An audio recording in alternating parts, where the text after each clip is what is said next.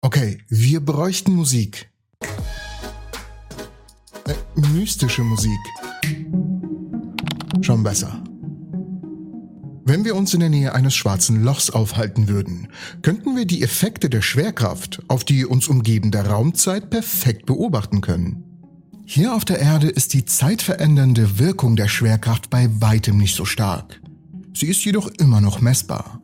Mehr noch, Physiker haben einen neuen Rekord aufgestellt, indem sie den Einfluss unseres Planeten auf das Gewebe des Universums beschrieben haben, und zwar auf einer Millimeterskala. Okay, die Schwerkraft auf einer Millimeterskala, das ist etwas, was recht harmlos erscheint, doch es hat massive Auswirkungen. Wir ertasten hier die Grundlagen der Realität und sie könnte uns helfen, eines der wichtigsten Probleme der gesamten Physik zu lösen. Lasst uns gemeinsam die Sache aufrollen.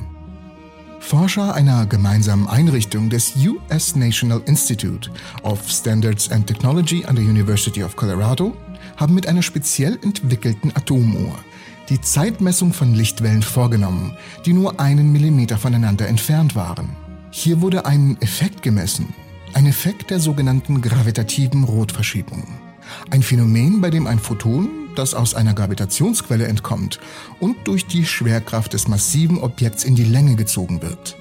Mit normalen Atomuhren konnte dieser Effekt auf einer Skala von bis zu 30 Zentimetern und natürlich auch von 1000 weiteren Kilometern gemessen werden. Dies schien kein Problem zu sein. Doch bei einem Millimeter wird die Sache spannend. Was es noch viel unglaublicher macht, ist, dass das Ergebnis die Forscher gar nicht überrascht. Schließlich sagte Einsteins Relativitätstheorie dieselben Effekte bereits voraus. Um das Problem wiederum gut verstehen zu können, und nicht nur das Problem, sondern das Experiment selbst, müssen wir Folgendes beachten. Etwas, was so verschieden zu sein scheint wie die Zeit und der Raum selbst, ist in Wirklichkeit eine einzige vierdimensionale Fläche, in der das Universum liegt. Jedes Mal, wenn etwas mit Masse darin versinkt, verändert die umgebende Raumzeit ihre Form. Das bedeutet, dass die Länge einer Sekunde in der Nähe eines Objekts, sei es die Erde, ein schwarzes Loch oder sogar ein Gummibärchen, nicht dieselbe ist wie die einer Sekunde, die weiter entfernt ist. Und okay, das klingt ein wenig verwirrend. Soll es also heißen, dass die Länge einer Sekunde hier bei uns nicht die gleiche Länge besitzt wie zum Beispiel in der Nähe der Sonne? Nun, ja, die Mathematik ist so präzise und so gründlich getestet, dass wir diesen Unterschied selbst für unglaublich kleine Entfernungen vorhersagen können. Selbst wenn die Gravitationsverzerrung so gering ist wie die auf der Erde. Die Ergebnisse sind also perfekt. Nein, Sie müssen falsch liegen. Lasst mich das kurz erklären. Sie müssen falsch liegen, zumindest auf einer sehr winzigen Ebene. Wir sprechen hier von der Quantenmechanik. Es ist ein Bereich der Physik, der bisher gründlich getestet wurde. Doch eine der wenig intuitiven Ideen hinter der Quantenmechanik ist, dass andere Eigenschaften grundsätzlich ungenauer werden, wenn man eine Messung eines Objekts vornimmt. Dieser Prozess wird als die Heisenbergsche Unschärferelation bezeichnet. Es ist die Aussage der Quantenphysik, dass zwei Eigenschaften eines Teilchens nicht gleichzeitig bestimmt werden können. Wir sind in der Lage dazu, ein Teilchen zu messen und seine Position zu bestimmen. Aber wir hätten keine Ahnung, wie schnell es unterwegs wäre. Und wir könnten seine Geschwindigkeit messen, aber auch da würden wir das Wissen über die Position verlieren. Hm, um das ein bisschen zu vereinfachen. Stellt euch vor, wir haben gerade ein Teilchen vorbeihuschen sehen. Wir haben die Geschwindigkeit des Teilchens gemessen. Doch wo es jetzt steckt? Nun, keine Ahnung. Und wir könnten auch eine Momentaufnahme eines Teilchens machen. Und wir würden die Position selbstverständlich kennen. Doch die Geschwindigkeit, nun, auch keine Ahnung. Diese Eigenschaften gleichzeitig zu kennen, das verbietet uns das Unschärfeprinzip. Und ganz wichtig für die kleinen Füchse unter euch, die Unschärferelation ist nicht die Folge technisch behebbarer Unzulänglichkeiten eines entsprechenden Messeinstrumentes. Sie ist prinzipieller Natur, der Natur selbst. Die Heisenbergsche Unschärferelation kann als Ausdruck des Wellencharakters der Materie selbst betrachtet werden und sie gilt als Grundlage der Kopenhagener Deutung der Quantenmechanik. Dazu allerdings mehr in dieser Folge hier ruhig mal kurz anschauen, wenn ihr wissen wollt, warum unsere Realität gar nicht so echt ist, wie wir dachten. Aber ihr müsst dann unbedingt zurückkommen, denn jetzt wird es abgefahren. Jetzt haben wir die allgemeine Relativitätstheorie und die Quantenmechanik. Und so verlässlich die beiden Bereiche an der Physik auch sind, die Quantenmechanik und die Relativität, sie passen einfach nicht gut zusammen. Zum einen ist die Zeit für die Quantenmechanik überhaupt nicht wichtig. Allerdings für die Relativitätstheorie sieht es ganz anders aus. Noch wichtiger ist, dass die nahtlose Raumzeit, die sich in der allgemeinen Relativitätstheorie so elegant krümmt, unter dem Quantenmikroskop ein unscharfes Durcheinander ist. Weil es das Problem mit den weniger präzisen Eigenschaften gibt, die ich bereits erwähnt habe. Dies wäre ein Albtraum für jeden, der nach einer Möglichkeit sucht, die beiden Ideen miteinander zu verbinden.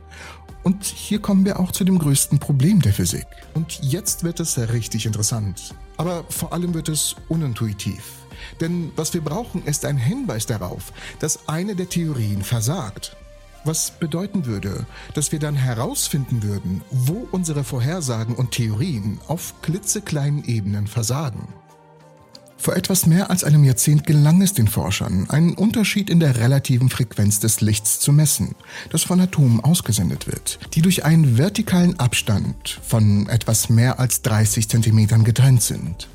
Doch in dieser neuen Studie gelang es den Forschern, die atomare Dichte um eine Größenordnung zu verringern und die Höhe von Zentimetern auf einige Millimeter zu reduzieren. Lasst uns das Experiment ein wenig genauer anschauen, denn wir müssen verstehen, was die Forscher da wirklich angestellt haben. Atome schwingen in ganz bestimmten Frequenzen und diese können mit Photonen gemessen werden. Und diese Photonen werden durch die Rotverschiebung der Gravitation beeinflusst. Dieser Effekt ist wirklich winzig, da wir geglaubt haben, dass die relativistischen Effekte ab einer gewissen Größe nicht mehr messbar sind. Oder da die Quantenmechanik einfach nur übernimmt. Aber das Team baute zwei Kammern aus 100 Strontiumatomen bei einer Temperatur nahe dem absoluten Nullpunkt. Sie maßen deren Frequenzen und konnten feststellen, dass es tatsächlich eine Gravitationsrotverschiebung gibt. Sie maßen das Licht oder die Strahlung, die diese Atome verursacht haben, das von der Ober- und Unterseite der Atomkammern ausging, und entfernten alle Effekte, die nicht auf die Schwerkraft zurückzuführen waren.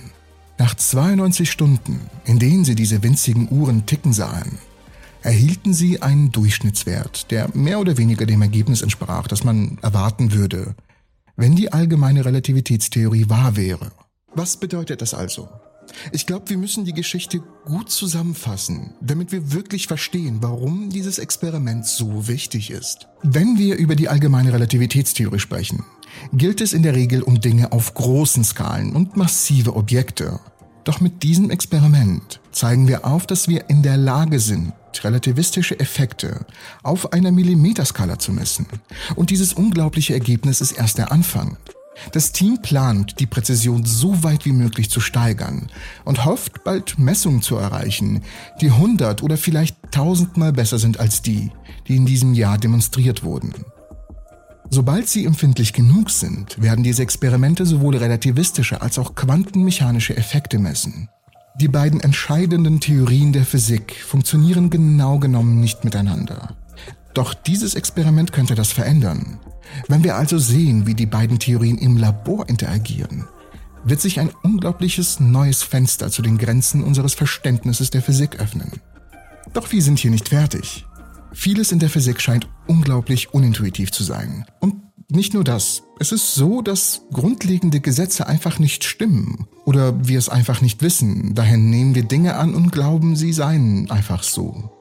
Was ist, wenn ich euch sage, dass die Lichtgeschwindigkeit nur eine Annahme ist mit der selbst Einstein nicht klarkam. Wir sind nämlich nicht in der Lage dazu, die Lichtgeschwindigkeit nur in eine einzige Richtung zu messen. Wir nehmen nur an, wie schnell sie in zwei Richtungen ist, hin und zurück. Das ist aber durchaus komplexer, als man denkt. Dafür habe ich aber auch diese Folge für euch vorbereitet. Ich hoffe, euch alle in der nächsten Episode der Entropy zu sehen.